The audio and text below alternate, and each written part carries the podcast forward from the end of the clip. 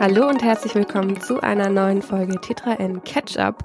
Bei mir, virtuell zugeschaltet heute mal, sind meine Kollegin Stella Sophie Wolzack, moin. Und Kasper von Alberten, hallo. Und wir begrüßen euch zu einer kleinen vorweihnachtlichen Folge. Für uns tatsächlich auch die letzte Folge vor der Weihnachtspause. Und dementsprechend ähm, haben wir uns das ein bisschen gemütlich gemacht. Ähm, ihr habt, glaube ich, beide auch Kekse, Plätzchen und Tee am Start. Ja, ich mach mal, ich raschel mal mit der Verpackung und dann hebe ich mal so einen raus. Und dann ist die Frage, Was ob man das hört, wenn ich abbeiße. Warte, Achtung. Also falls jemand von den ZuhörerInnen Schwierigkeiten hat, damit Menschen beim Essen zuzuhören, ist es vielleicht nicht die ganz richtige Folge. Wir werden nicht äh, laut ins Mikro schmatzen, wir geben uns Mühe, aber es wird ein bisschen nebenbei geknuspert und ein bisschen über Plätzchen gesprochen. Und ansonsten haben wir eigentlich wie immer das volle Potpourri für euch. Stella, hast du auch ähm, Plätzchen mit dabei? Ich habe auch Plätzchen. Ich habe am Wochenende gebacken und ich habe einmal Vanillekipferl vegan zum ersten Mal ausprobiert mhm. und stinknormale Ausstecher habe ich gelernt, heißen die. Also ich habe Ausstecher gebacken, vegan. Und also jetzt mit der Glasur finde ich, schmecken sie ganz gut. Also das ist so, so mein Fall. Mir war nicht bewusst, äh, wie Butter und Ei da tatsächlich noch für einen Geschmack sorgen. Die habe ich jetzt auf jeden Fall dabei. Die stehen vor mir und es könnte sein, sollte ich da wirklich abbeißen, vielleicht verschlucke ich mich am Puderzucker. Ich gebe mir aber Mühe, dass das alles nicht passiert und dass ich hier jetzt nicht ins Mikro huste und nebenbei nur mal so ein bisschen für die winterliche Stimmung so eine, so eine kleine Ecke knuspere. Genau. ich, ich trinke einen Earl Grey und schlürfe immer mal wieder. Es tut mir leid, aber der ist noch sehr heiß. Ich kann den nicht, ich kann den nicht ohne Geräusche trinken. So wollen so. wir euch die Weihnachtsstimmung bringen, indem wir schlürfen und schmatzen. Und dabei erzählen wir euch natürlich, wie Ellie gerade angekündigt hat, rund um die digitalen Themen der Woche was. Richtig. Ja. Also bei mir äh, gibt es tatsächlich gerade nichts mehr zu essen und ich trinke auch nicht. Ich hoffe nur, dass ich nicht husten muss während der Aufnahme, weil ungefähr wie halb Deutschland gefühlt war ich die letzten Wochen krank. Fantastisch, großartig. Ähm, aber jetzt ist es wieder besser. Schön, dass du wieder da bist. Zu Weihnachten ähm, ist es doch noch was geworden. Ähm, und ich würde mal sagen, wir starten direkt in unsere Folge rein ähm, mit einem sehr, sehr spannenden Thema als Fell der Woche, wo wir gerade, ähm, man muss dazu sagen, wir nehmen das auf an dem Montag, bevor ihr unsere Folge hört. Ähm, und das ist jetzt wichtig, weil wir ein sehr aktuelles Thema behandeln, das sich bis ihr die Folge hört wahrscheinlich schon wieder ganz krass verändert hat. Aber aktuell ähm, geht es im Feld der Woche um Elon Musk und die Frage, bleibt er der CEO von Twitter? Passiert da noch was? Und ähm, Elon Musk hatte einfach mal die Community gefragt und damit leiten wir über in den Feld der Woche. Der Fail der Woche.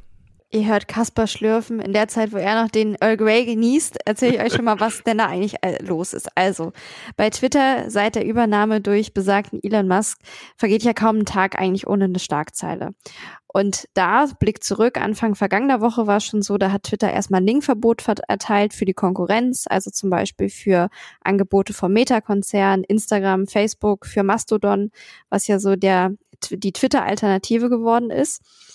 Das wurde jetzt wieder zurückgeholt, hätte auch gegen EU-Recht verstoßen. Und darüber ließ schon der Twitter Safety Account dann abstimmen und hat eben gefragt, so, wie, wie seht ihr das, liebe Twitter-Gemeinde? Und Musk hat sich gedacht, oh, da möchte ich aber auch mal eine Abstimmung machen. Und hat dann gleich die große Frage gestellt, ob er denn nicht vielleicht mal als Twitter-Chef zurücktreten soll. Die Auswahl recht simpel. Ja, nein, vielleicht gibt es nicht. Und in den Sekunden, wo wir aufzeichnen, geht auch diese Umfrage dem Ende zu. Beziehungsweise sie ist, glaube ich, auch schon beendet, oder? Eddie, Eddie guckt so ein bisschen auf ihren, auf ihren Rechner. Äh, ja, gib mir noch mal eine Minute. Ich lade noch mal neu die Seite. Ah, ja, Tatsächlich, okay. ähm, wir nehmen mittags auf und die Umfrage sollte bis mittags gehen. Ähm, und wir haben jetzt hier 19. Dezember, 12.20 Uhr, deutsche Zeit, muss man dazu sagen. Also ähm, ein Votum von 57,5 Prozent ähm, der Twitter-UserInnen, die sich dafür aussprechen, dass Elon Musk seinen Posten als Chef von Twitter verlässt. Ähm, 42,5 sagen, nee, Elon, mach mal weiter hier bei Twitter. Und Elon selbst hat geschrieben, er wird sich an diese Abstimmung, an dieses Abstimmungsergebnis halten. Das heißt, in den nächsten Tagen kann es sein, dass sich bei Twitter personell an der Spitze eine Veränderung ergibt, ähm, was ja. sehr, sehr spannend wäre für die ganze Tech-Welt. Mal gucken, ob das wirklich so schnell passiert. Er hat ja keinen Zeitpunkt gesagt. Äh, und, und gerüchteweise äh, hat, also das sind jetzt Gerüchte, das ist jetzt, muss ich ganz klar dazu sagen, das ist jetzt nicht journalistisch, was ich sage, aber gerüchteweise ist wohl eh schon in längere Zeit ein neuer CEO im Gespräch. Ähm, und zum anderen gibt es wohl vielleicht auch Leute, die finanziell bei Twitter einsteigen, die gesagt haben, machen wir, solange du nicht Elon weiter CEO bist. Was man theoretisch nachvollziehen könnte, deswegen würde ich diesen Gerüchten zumindest ein bisschen Glauben schenken, weil wenn ich bei Twitter Geld finde, also reinstecken wollen würde, würde ich auch sagen, gerne, aber nur wenn du nicht mehr CEO bist. Ähm, deswegen gerüchteweise ist es so, dass das eigentlich eh so eine Abstimmung ist, die so ein bisschen so nach dem Motto, ja, eigentlich ist eh schon klar, dass ich da keinen Bock mehr drauf habe und gehe. Ähm, ja, müssen wir mal gucken, ob das wirklich so ist. Das wird sich zeigen. Und bei der aktuellen Geschwindigkeit, die da bei Twitter an den Tag gelegt wird, gestern Abend, als das aufkam, dass äh, Twitter keine Fremdlinks mehr zulässt, habe ich dann direkt äh, versucht, meinen Mastodon-Account zu verlinken und mein äh, äh, Instagram. Ich wurde nicht geblockt im Gegensatz zu vielen anderen.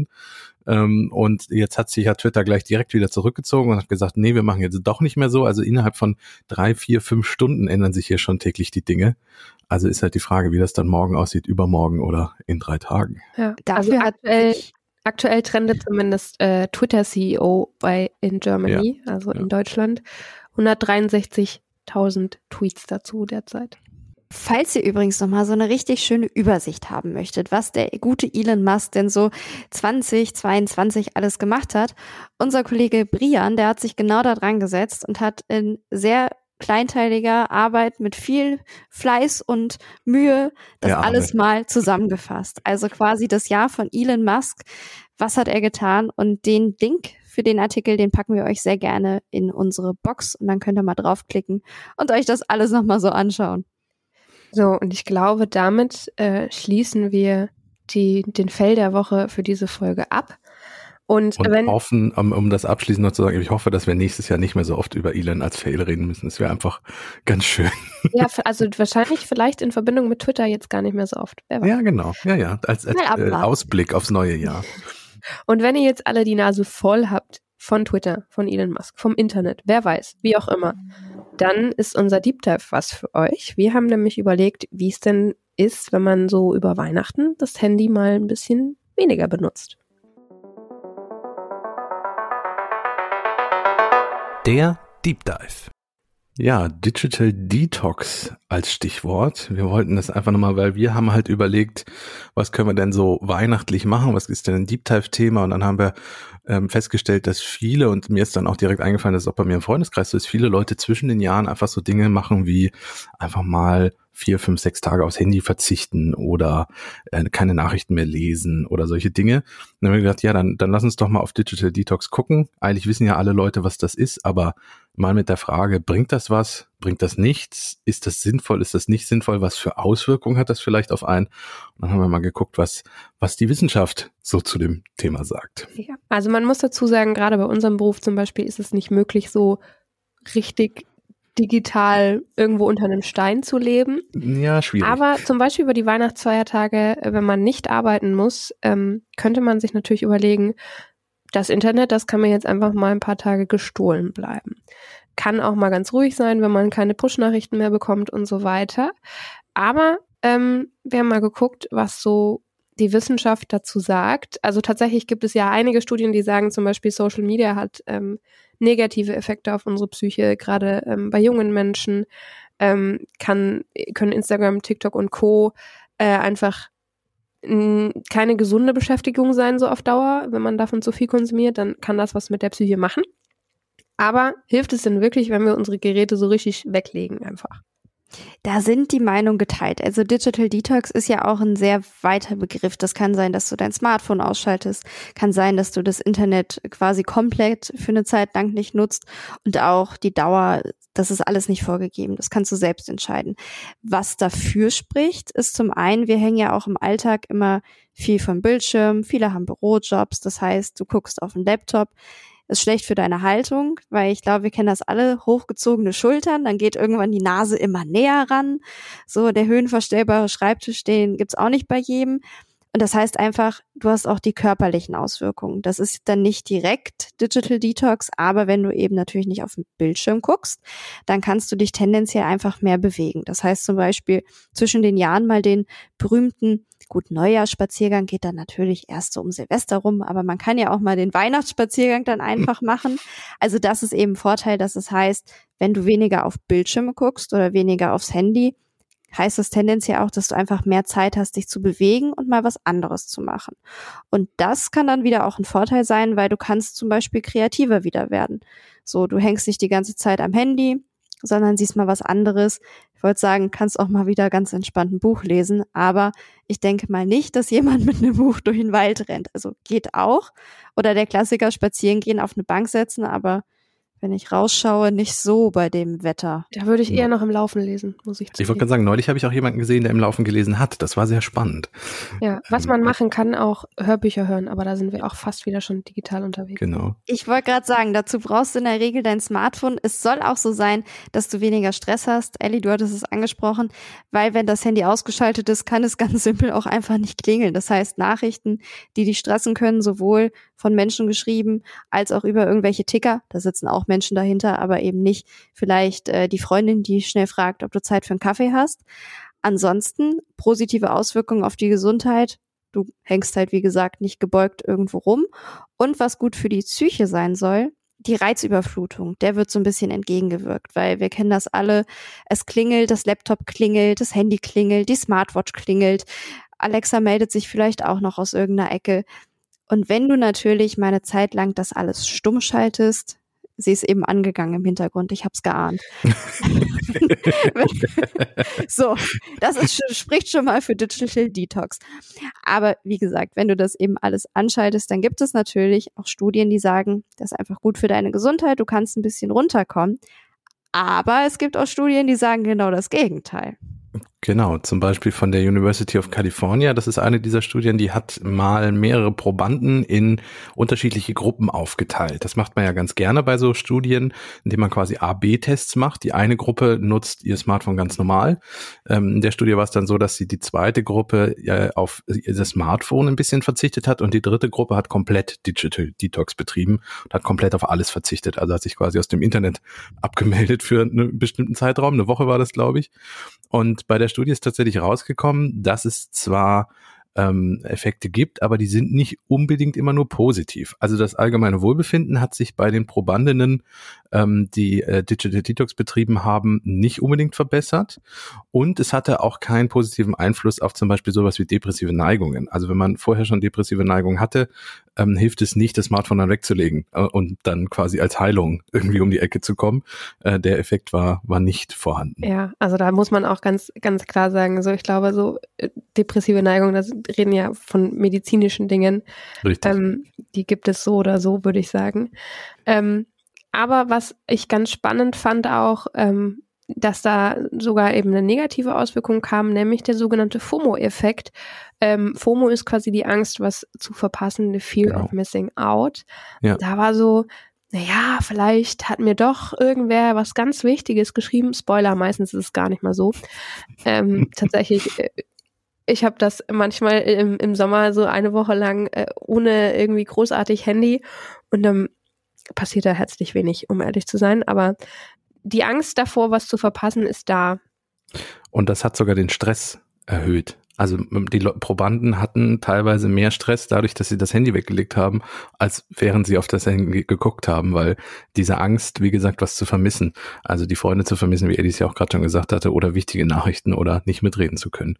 Ähm, so, so weit ist es schon gekommen, dass dann dieses, dieser FOMO-Effekt dann noch mehr Stress auslöst. Genau, also wie wir sehen, wissenschaftlich in Anführungszeichen umstritten, beziehungsweise es gibt Sachen, die dafür sprechen. Es gibt Sachen, wo man sagt, na ja, so einen krassen Effekt hat es nicht.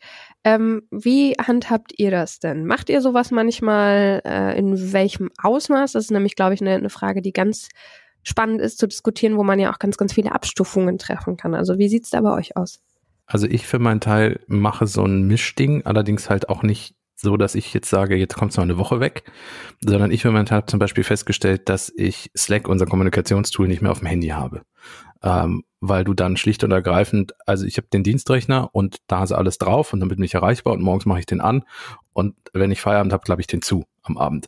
Und dann ist er auch zu. Und das ist ganz wichtig für mich gewesen, um meinen Stress wirklich zu reduzieren. Nicht, dass ich dann irgendwie um 22 Uhr noch eine Nachricht über mein Handy bekomme, die eigentlich am nächsten Tag hätte auch noch wunderbar gelesen werden können. Aber ich habe sie dann halt um 10 auf der Couch noch gekriegt. Und das hat mich dann dazu gebracht, dass ich nicht wirklich abgeschaltet und Feierabend gemacht habe. Und die zweite Sache, ich versuche abends für mich das Handy irgendwann wegzulegen und wirklich ein Buch zu lesen, weil ich festgestellt habe, dass ich dann schneller und besser müde werde und besser schlafen kann. Das sind so die zwei Effekte, die ich so ein bisschen gemacht habe. Und abends, da ist dann auch dieser FOMO-Effekt nicht so groß, weil wenn man um 23 Uhr, 0 Uhr das Handy mal weglegt, dass man dann noch fünf wichtige Nachrichten verpasst. Die Chance ist relativ gering im Vergleich zu morgens oder so. Werbung Krisen gehören mittlerweile zu unserem Alltag dazu. HR-Prozesse sind mehrheitlich nicht effizient genug, um Mitarbeitende und Unternehmen durch die Krise zu führen. Das hat die neue HR-Studie von Personio über Effizienz während einer Rezession herausgefunden. Ganze 40 Prozent der Befragten wenden sich bei Fragen nicht an ihre HR-Teams, weil es zu schwierig ist, eine Antwort zu bekommen. Und auch ein Großteil der PersonalerInnen sehen ihr Unternehmen durch ineffiziente Arbeitsabläufe ausgebremst. Deshalb ist es so wichtig, HR-Prozesse jetzt zu digitalisieren und zu automatisieren. So gibst du deiner Personalabteilung mehr Freiraum für wichtigere Aufgaben. Wie du das und andere Krisen im Personalmanagement stemmen kannst, findest du in der aktuellen Studie von Personio unter www.personio.de/audio.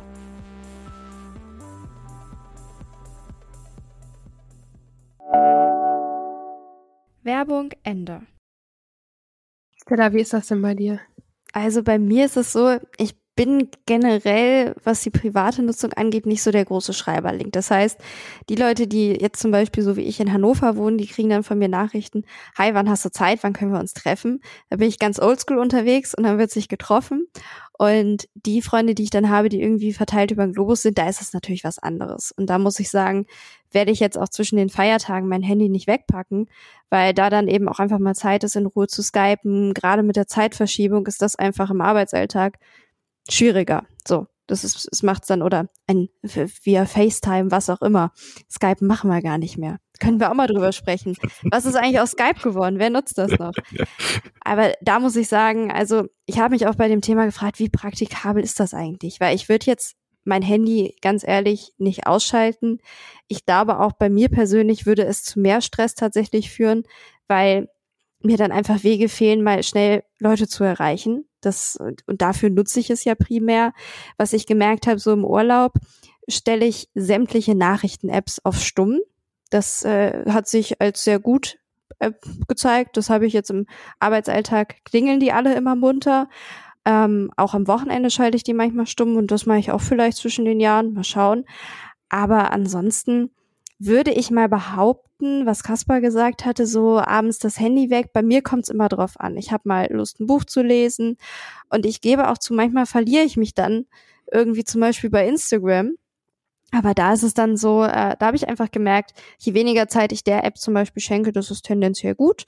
Und klar, manchmal brauchst du die auch für die Recherche tatsächlich, aber ansonsten probiere ich einfach solche Apps privat gar nicht so viel zu nutzen, wenn ich nicht das Gefühl habe, dass sie mir super viel bringen. Ich finde ja auch Be Real ganz cool an der Stelle.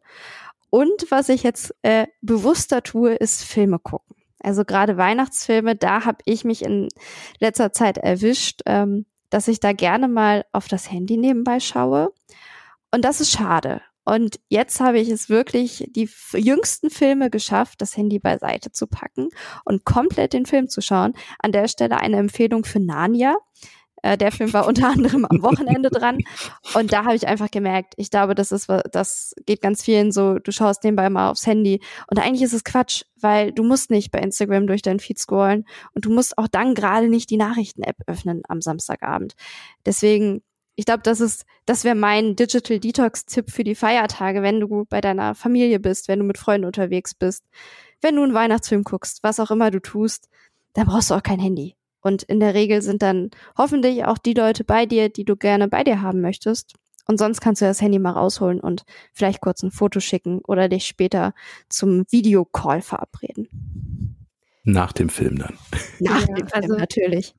Bei mir ist es tatsächlich so, bei mir kann es schon mal länger dauern rund um Weihnachten, bis ich antworte, vor allem wenn es nichts Dringendes ist.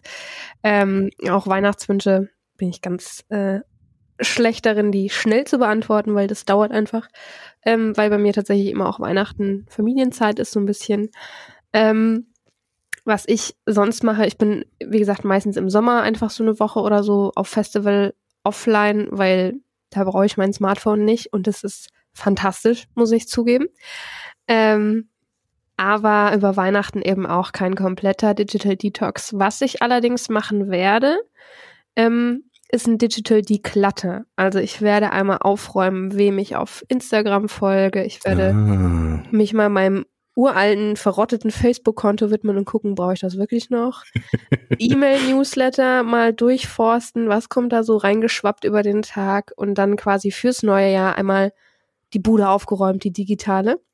Und was man auch machen kann, natürlich, wenn man sagt, so Weihnachten, weil ich bin tatsächlich relativ anfällig so für Ablenkungen via Instagram und Co. Ähm, also ich ziehe mir da gerne irgendwelchen Content rein und äh, lasse mich davon brieseln. Ähm, und deswegen überlege ich aktuell einfach sehr viele Beiträge und Stories ähm, von Menschen, die ich nicht in meinem persönlichen Umfeld habe, stumm zu schalten. Kann man ja auch. Einfach Ja. äh, aktivieren, dass man von denen erstmal ein paar Tage nichts mehr hört. Und wenn sie einem dann fehlen, kann man sie ja wieder äh, anschalten, in Anführungszeichen. Aber so bekomme ich dann nur noch von meinen engsten FreundInnen, ähm, Bekannten, vielleicht auch von euch noch, zu sehen, was Ah. ihr so Weihnachten treibt. Falls ihr es denn postet, Elli. man weiß es ja nicht. Ähm, genau, Also dann von wären wir bei einem Thema. Was ich so privat poste, ist original nichts. ich schreibe dir dann einfach. ja, aber ich schätze mal, Kaspar zum Beispiel, von dem rechne ich damit, irgendwas Essbares über Da Weihnachten zu sehen. wird, da wird Lebensmittel wirst du zu sehen kriegen Siehst über Weihnachten so, bei und, Instagram bei ähm, mir. Ja. Das ist was, das gucke ich mir dann gerne an, ähm, weil ich so ein bisschen in Kontakt mit euch bleibe. Aber was jetzt hier meine, meine Influencies, denen ich sonst so folge, noch machen, spare ich mir, glaube ich, über die Feiertage. Genau, das ist so mein Plan. Klingt sehr vernünftig.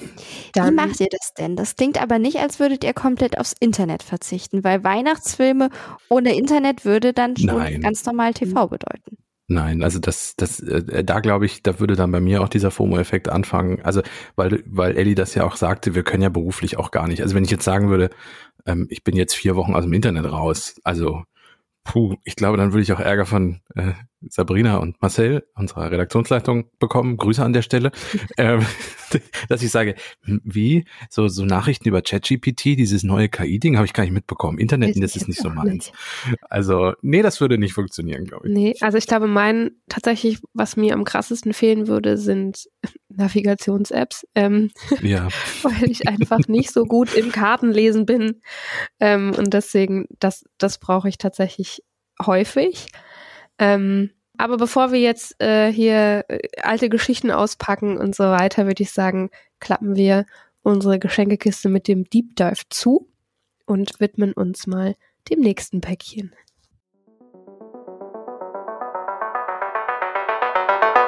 Das Netzfundstück.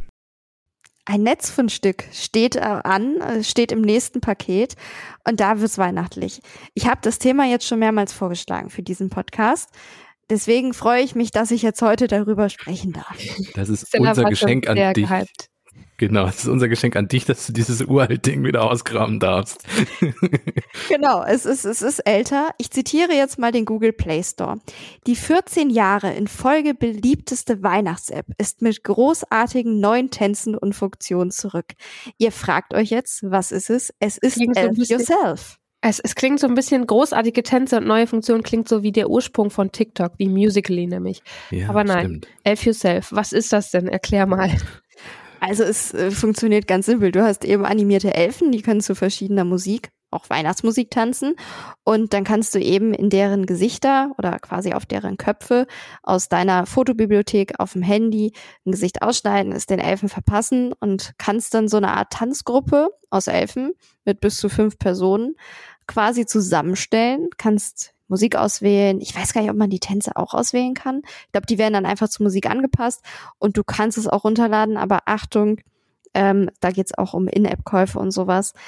Aber ich finde an sich ist es sehr witzig und es ist eine App, da weiß ich, wo wir gerade diese kleine Zeitreise gemacht haben, haben wir in der Schule gesessen und fanden das total beeindruckend und toll. Und es war eine der ersten Apps, glaube ich, so rückblickend, zumindest die mir damals begegnet ist in meiner Jugend, in meiner Schulzeitjugend, wo du eben Gesichter quasi ausschneiden und wo draufsetzen konntest. Und dementsprechend waren wir alle sehr gehypt. Es gab sehr viele Videos, die haben wir damals ganz klassisch wo geteilt bei Facebook. Ich glaube aber, es gibt zum Glück jetzt bei Facebook keine mehr. Ich hoffe es. Vielleicht muss ich da mal zwischen den Feiertagen nachgucken. Aber für mich ist es eben so ein kleiner Retro-Rückblick. Ich finde es immer noch ganz witzig und ich finde einfach witzig, dass die App sich jetzt schon offensichtlich seit 14 Jahren so lange hält. Und Da fühle ich deswegen mich- wollte ich drüber sprechen. Da fühle ich mich glatt wieder alt. 14 Jahre, meine Güte. Ähm, was ich mich frage, wenn die seit 14 Jahren in Folge die beliebteste Weihnachts-App ist und wir ja nun in den vergangenen Folgen über verschiedenste KIs und Bild-KIs und jetzt ja auch gerade ein großer Trend, dass man seine eigenen ähm, Profilbilder durch KIs durchjagt und die einem dann 100 verschiedene Kunstwerke mit sich selbst produziert. Also, liebe KI-Menschen da draußen, warum gibt's noch keine Elf Yourself KI-Edition, wo man dann so wirklich äh, als Elf durch die Gegend tanzt und nicht so ein schlecht photoshopptes Bild? Also, ne? Also der Retro-Charme wäre dann weg, aber vielleicht ist das ja in Planung. Ich weiß es nicht. Es gibt natürlich auch Alternativ-Apps. Also App Yourself ist, glaube ich, eben die, die es am längsten gibt, aber zumindest sagen sie das auch von sich selbst. Falls Aber- das nächstes Jahr jetzt das große Thema ist, möchte ich bitte äh, Beteiligung haben für die Geschäftsidee, die wir hier gerade entwickelt haben. KI Elf Yourself. genau. Da weiß ich nicht. Ah. Also da, da ähm, sehe ich uns nicht ganz. Gibt es denn sonst noch spannende Dinge, die wir über diese App wissen müssten? Ich habe einfach jetzt mal mitgebracht, was im Google Play Store zum Thema Daten noch steht. Also die App soll keine Daten mit Drittunternehmen oder Organisationen teilen, erhebt keine Daten, verschlüsselt die Daten bei der Übertragung und du kannst auch die Löschung deiner Daten beantragen. Das Okay. hätte ich jetzt noch so zum Hintergrund. Und Thema App Store funktioniert auf dem Smartphone und auf dem iPad. Auf dem MacBook funktioniert es nicht. Ah, Alles okay. klar. Gut. Gut, also falls jemand Elfen tanzen lassen möchte, Ja, der, die Retrowelle ist ja groß, vielleicht kommt das ja echt wieder. genau, dann wisst ihr jetzt, wie es geht. Und ähm, ich würde Vielleicht sagen, wollt ihr dazu Plätzchen backen, möglicherweise. genauso wie wir jetzt, also so wie Kaspar und Stella ähm, hier jetzt schon was zum Knuspern hatten. Ich bin ja äh, krankheitsbedingt noch nicht zum Backen so wirklich gekommen. Was kann ich denn last minute machen? Ihr habt Tipps mitgebracht, habe ich gehört. Ja, wir wollten ja eigentlich, äh, uns hat ja äh, eine Eiskälte, Regenfront und äh, Erkältungen dazu gebracht, dass wir jetzt remote arbeiten. Und deswegen, eigentlich wollten wir mit euch zusammen quasi live Kekse backen. Und weil wir im Büro keinen Ofen haben, hätten es Mikrowellenkekse werden müssen. Und das ist unser zweites Fundstück, falls es bei euch äh, zeitlich ganz eng wird oder ihr äh, küchentechnisch ganz schlecht ausgestattet seid, so weil, weil ihr zum Beispiel im Büro noch irgendwas machen müsst, dann äh, schaut mal in unsere Shownotes. Wir haben euch vom WDR ähm, drei Kre- Keksrezepte mitgebracht, äh, die in der Mikrowelle machbar sind, nämlich unter anderem Gewürzplätzchen mit Schokoladenstückchen, äh, Quinoa-Konfekt oder was war das dritte? Ich habe zu schnell, zu schnell gescrollt. Sandrosen mit Bio-Cornflakes und Bitterschokolade. Also alles drei Dinge, die man in der Mikrowelle hinbekommt und die sehen auf dem Foto auch relativ lecker aus. Man denkt ja jetzt so bei Mikrowellenkeksen, das kann ja eigentlich nichts werden. Aber probiert es gerne mal aus. Wie gesagt, wir hätten euch jetzt gerne einen Testbericht äh, gegeben und gesagt, wie sie schmecken, aber das müssen wir dann vielleicht nächstes Jahr einfach nochmal Ja. ausprobieren. Also falls ihr noch eine Inspiration braucht, was ihr am letzten Tag im Büro machen könnt vor eurem Urlaub, äh, außer ganz gestresst To-Do-Listen abarbeiten, dann sind es vielleicht die Mikrowellenplätzchen auch vielleicht fürs Lehrerzimmer geeignet, ne? so letzter Tag vor den Ferien. Man weiß ja nicht. Ähm, genau, wir haben euch den Link unten reingesetzt. Und damit würde ich sagen, also wir sind schon fast auf der Zielgeraden, aber was fehlt noch neben den Keksen? Richtig, die gute Nachricht.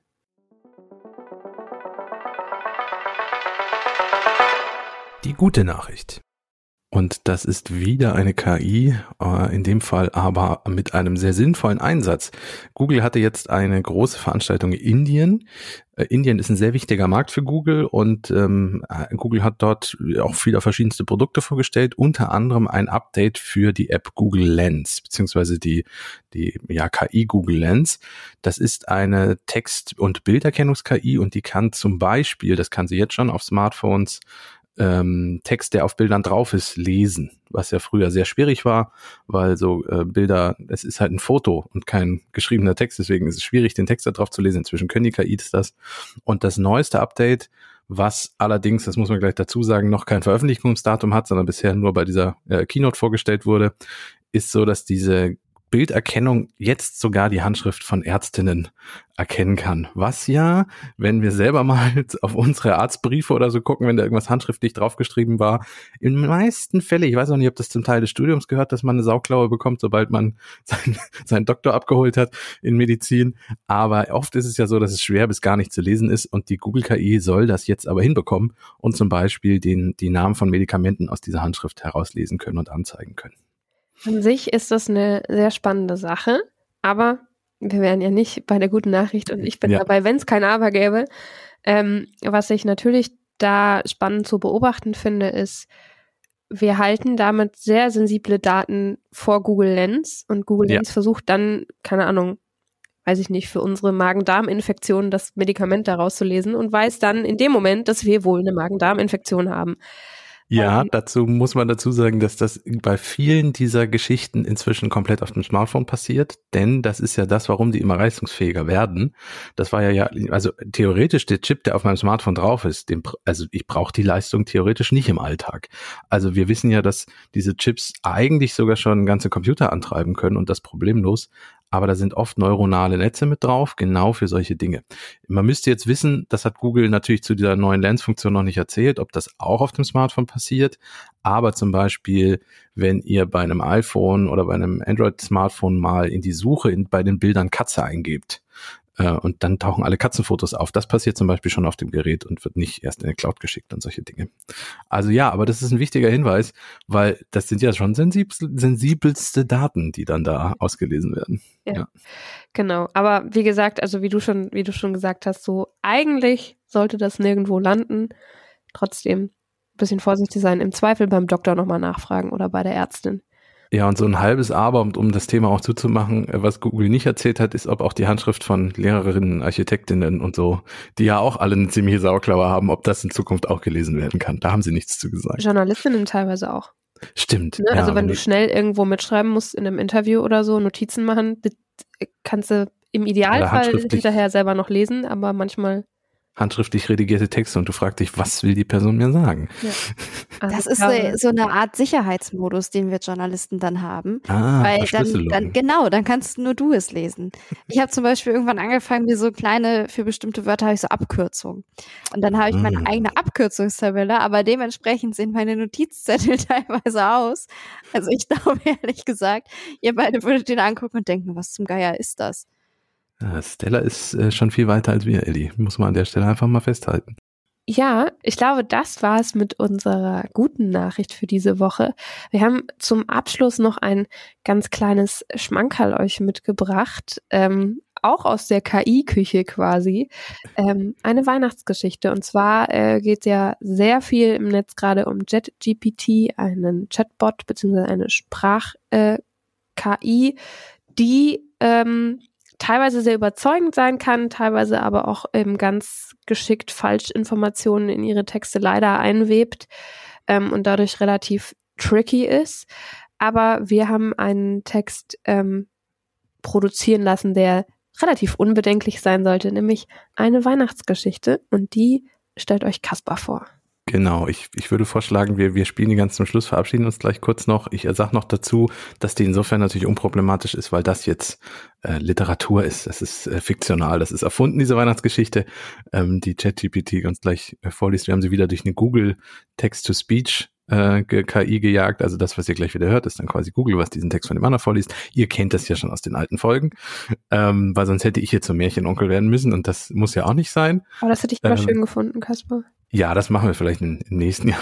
Kaspar liest was vor, eine Eurobrik. Ähm, Uns bleibt noch zu sagen, bevor wir das abfeuern und euch damit in die Weihnachtszeit entlassen, dass wir am 4. Januar wieder das nächste Mal zu hören sind. Also zwischen den Jahren ist Pause. Ähm, uns bleibt Danke zu sagen, dass ihr uns eingeschaltet habt, dass ihr immer mehr werdet. Das freut uns sehr. Und das wird auch nächstes Jahr hoffentlich so weitergehen. Ähm, ja, weil wie gesagt, wir kommen zurück, wir freuen uns drauf und wir wünschen euch besinnliche Feiertage, einen guten Rutsch und so, ihr wisst Bescheid. Genau, und auch wenn ihr Weihnachten nicht feiert, ähm, genießt Genau. die nächsten Wochen. Und Tage ein bisschen Ruhe und ein bisschen Detox vielleicht. In diesem Sinne, wir hören uns Bis zum nächsten Jahr. Tschüss. Tschüss. Tschüss.